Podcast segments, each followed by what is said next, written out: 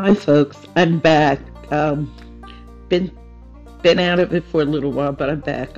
Um, in the future, I'll be talking on things concerning the Black community, um, Black Lives Matter, Tamika Mallory, Samaria Rice, Joe, uh, Mike Brown's father, um, the $90 million collected from for Black Lives Matter, King, just a little bit of everything, but it's going to be issues concerning the black community as a whole.